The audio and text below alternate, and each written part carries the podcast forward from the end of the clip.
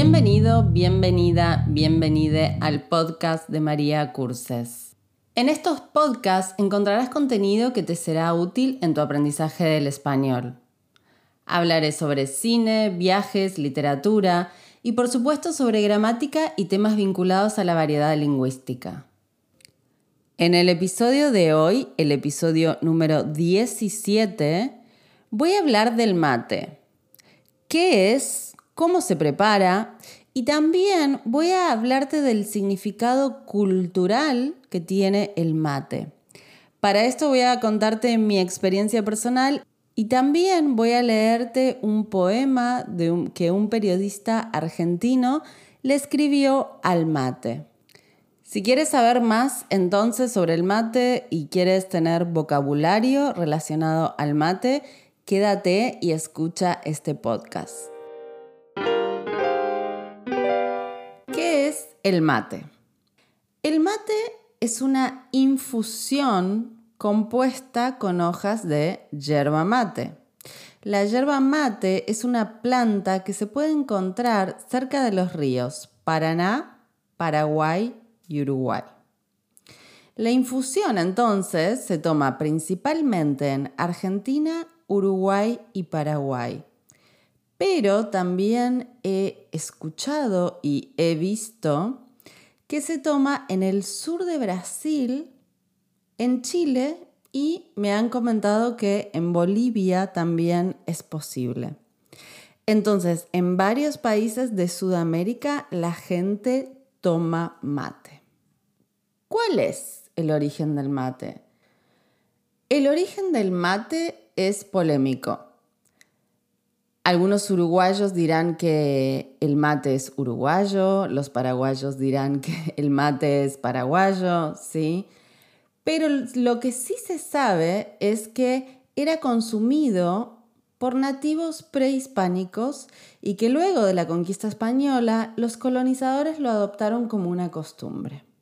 Actualmente, Argentina es el principal país exportador de yerba mate, pero esto no quiere decir que sea el país representativo donde más se toma mate, ¿sí? Sino que en estos países que ya les mencioné, Argentina, Uruguay y Paraguay, el mate es una bebida muy popular. La palabra mate viene de las lenguas nativas matí, en guaraní significa calabaza, y hace referencia al recipiente donde se toma la infusión. Para tomar mate necesitamos un recipiente que puede ser una calabaza, pero hoy en día existen muchas opciones. Puedes tomar mate en un recipiente de madera o puedes tomar mate en un recipiente de plástico, incluso los hay de silicona. También necesitas una bombilla, yerba mate y agua caliente. El mate es muy consumido en estos países de Sudamérica, como ya te conté, pero no solo por sus propiedades beneficiosas, que las tiene, sino que también tiene un significado cultural. Se trata de una tradición. Voy a comentarte un poco cuáles son los beneficios del mate. Entre los beneficios más conocidos y más importantes es una bebida estimulante podemos decir que es similar al café. La mateína es tan estimulante como la cafeína. Por otro lado, también es antioxidante. Le otorga al cuerpo numerosos minerales y vitaminas que favorecen el correcto funcionamiento del organismo. Con la cantidad de agua que se consume, puede ser una bebida digestiva y depuradora para el organismo. Ahora, en general, la gente toma mate con bizcochos o con galletas, con grandes cantidades de harina. Entonces, esto no es muy beneficioso ni saludable, pero sí es una costumbre que tiene la gente acompañar el mate con algo para comer. ¿Y por qué es popular esta bebida? Bueno, ya comenté que tiene un significado simbólico, un significado cultural. Los argentinos, uruguayos y paraguayos toman mate porque representa parte de su identidad. Muchas veces es un motivo de encuentro entre amigos, de conversación y se genera un sentimiento de comunidad y pertenencia. Tomar mate es compartir un momento con otros. Es como un ritual. Pero también hay muchas personas que toman mate cuando están solas porque les brinda una sensación de compañía. Puedes tomar mate mientras estás estudiando o estás trabajando o simplemente cuando estás aburrido en tu casa. Voy a comentarte algún vocabulario relacionado con el mate. Por ejemplo, el verbo cebar significa servir, algo así como servir el mate, pero en un sentido más estricto y riguroso significa asegurar la calidad y tomar la responsabilidad para esa interacción social del mate. Es decir, cuando yo cebo, me hago responsable de dar los mates a los otros, darles el mate a los otros, y que ese mate esté tomable, que esté en buenas condiciones, que no esté lavado, que no esté feo, que no tenga un feo sabor. Entonces, esa es la responsabilidad que tiene la persona que ceba el mate. La pava es un objeto que se usa para calentar el agua.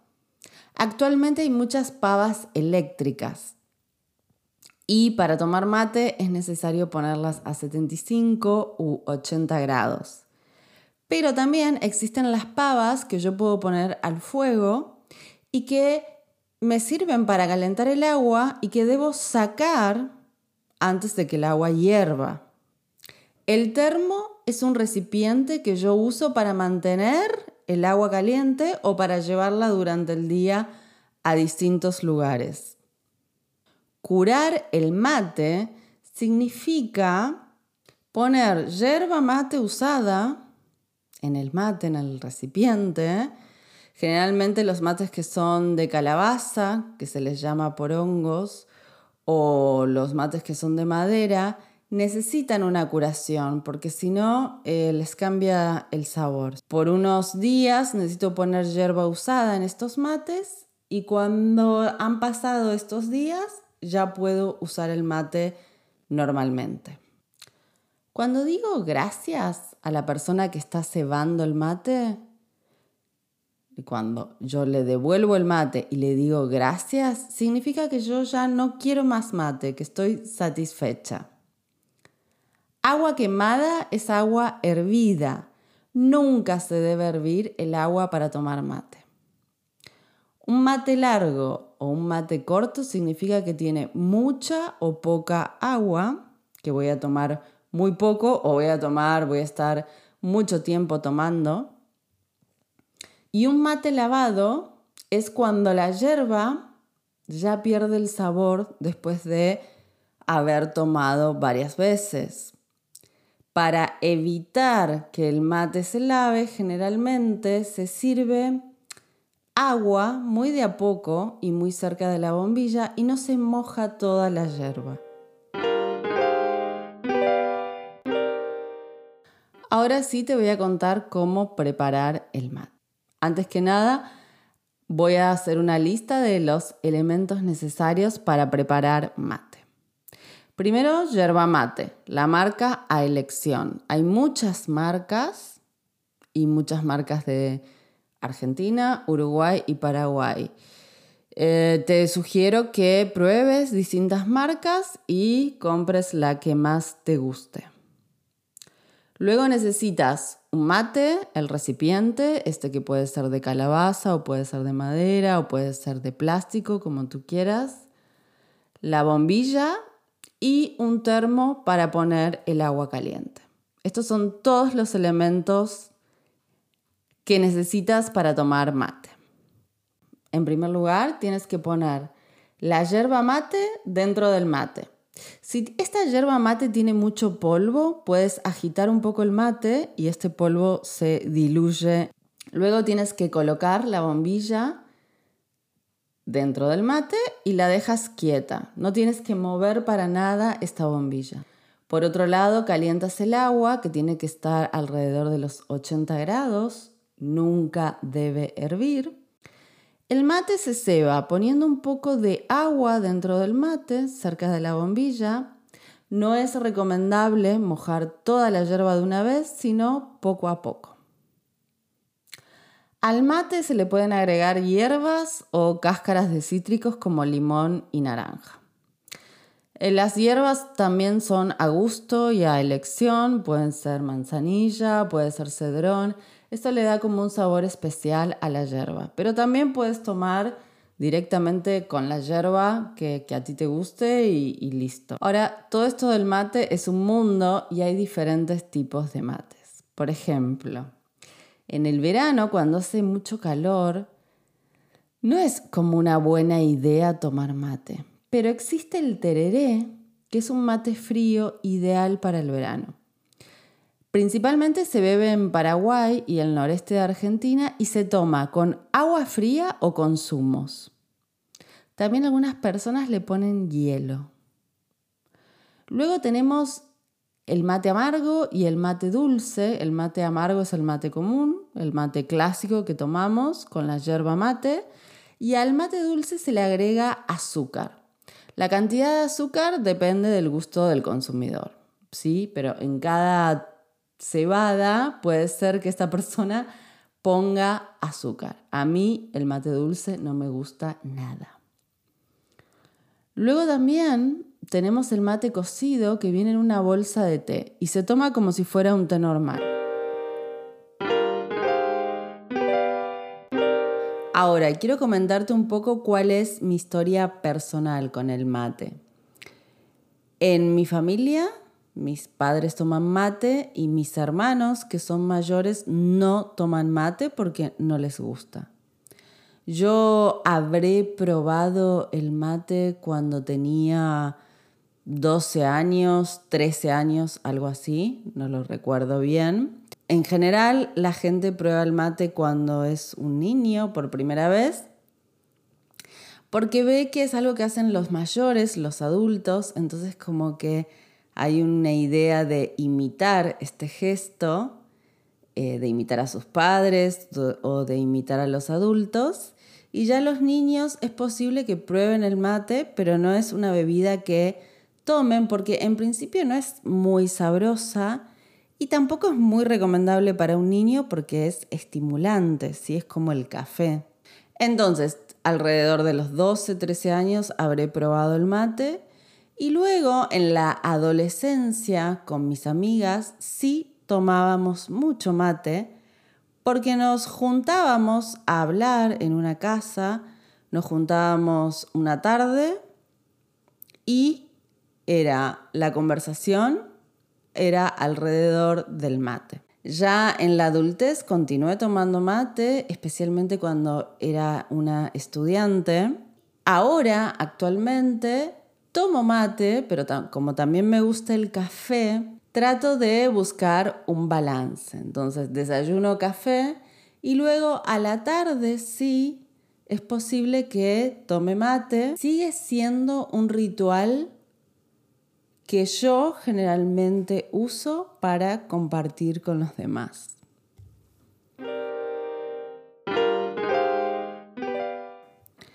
Voy a leerte una especie de poema o de texto que escribió un periodista argentino en relación al mate. El mate no es una bebida. Bueno, sí, es un líquido y entra por la boca, pero no es una bebida. En este país nadie toma mate porque tenga sed. Es más bien una costumbre, como rascarse. El mate es exactamente lo contrario que la televisión. Te hace conversar si estás con alguien y te hace pensar cuando estás solo. Cuando llega alguien a tu casa, la primera frase es hola y la segunda, ¿unos mates? Esto pasa en todas las casas, en la de los ricos y en la de los pobres. Pasa entre mujeres charlatanas y chismosas y pasa entre hombres serios o inmaduros. Pasa entre los viejos de un geriátrico y entre los adolescentes mientras estudian o se drogan. Es lo único que comparten los padres y los hijos, sin discutir ni echarse en cara. Peronistas y radicales se van mate sin preguntar. En verano y en invierno. Es lo único en lo que nos parecemos las víctimas y los verdugos, los buenos y los malos. Cuando tenés un hijo, le empezás a dar mate cuando te pide. Se lo das tibiecito, con mucho azúcar, y se sienten grandes. Sentís un orgullo enorme cuando un esquenucito de tu sangre empieza a chupar mate. Se te sale el corazón del cuerpo. Después ellos, con los años, elegirán si tomarlo amargo, dulce, muy caliente, tereré, con cáscara de naranja, con yuyos, con un chorrito de limón. Cuando conoces a alguien por primera vez, te tomas unos mates. La gente pregunta cuando no hay confianza, ¿dulce o amargo? El otro responde, como tomes vos. Los teclados de Argentina tienen las letras llenas de yerba. La yerba es lo único que hay siempre, en todas las casas, siempre. Con inflación, con hambre, con militares, con democracia, con cualquiera de nuestras pestes y maldiciones eternas. Y si un día no hay yerba, un vecino tiene y te da. La yerba no se le niega a nadie. Este es el único país del mundo en donde la decisión de dejar de ser un chico y empezar a ser un hombre ocurre un día en particular. Nada de pantalones largos, circuncisión, universidad o vivir lejos de los padres. Acá empezamos a ser grandes el día que tenemos la necesidad de tomar mate por primera vez, solos. No es casualidad, no es porque sí. El día que un chico pone la pava al fuego y toma su primer mate sin que haya nadie en casa, en ese minuto es que ha descubierto que tiene alma. El sencillo mate es nada más y nada menos que una demostración de valores. Es la solidaridad de bancar esos mates lavados porque la charla es buena. Es querible la compañía. Es el respeto por los tiempos para hablar y escuchar. Vos hablás mientras el otro toma y es la sinceridad para decir basta, cambia la yerba. Es el compañerismo hecho momento, es la sensibilidad al agua hirviendo. Es el cariño para preguntar estúpidamente, ¿está caliente, no? Es la modestia de quien ceba el mejor mate. Es la generosidad de dar hasta el final. Es la hospitalidad de la invitación. Es la justicia de uno por uno. Es la obligación de decir gracias al menos una vez al día. Es la actitud ética, franca y leal de encontrarse sin mayores pretensiones que compartir.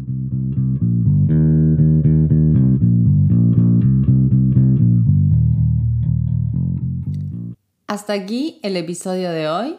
Espero que te haya gustado, que hayas aprendido y que hayas practicado un poco tu vocabulario. Si este podcast te gustó, te pido por favor que lo compartas con tus amigos, amigas, con tus conocidos, con otros estudiantes y cualquier duda, comentario o sugerencia que quieras hacernos, puedes escribirnos a contact.maria.curses. También tienes más información sobre nuestros cursos de español y cultura en nuestro sitio web maria.curses. Y síguenos en las redes sociales. Hasta la próxima.